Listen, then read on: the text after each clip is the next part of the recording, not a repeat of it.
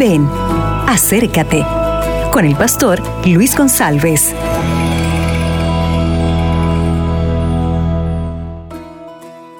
Hola mis amigos, ¿qué tal? El mensaje de hoy está en Lucas capítulo 7, versículos a partir del 11 hasta el versículo 17. Yo no voy a leer todo el texto porque es muy conocido. Es la historia de una familia que vivía en la ciudad de Naín. Era uma família pequena. Havia o marido, a esposa e solamente um filho.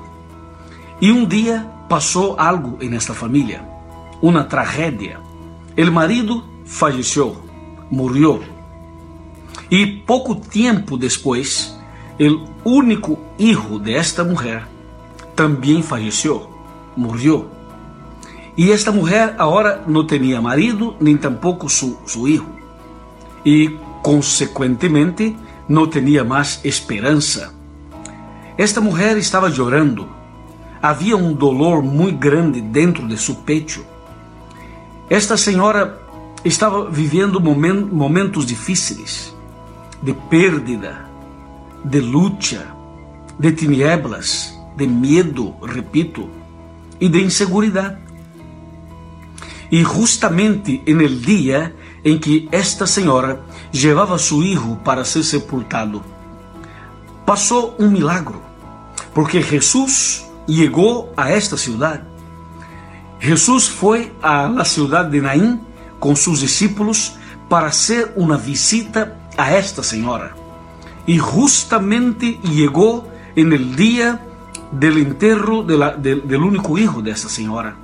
Então Cristo parou todo o movimento e Cristo se dirige a esta senhora, a esta madre, e disse: Querida mulher, não llores, não llores.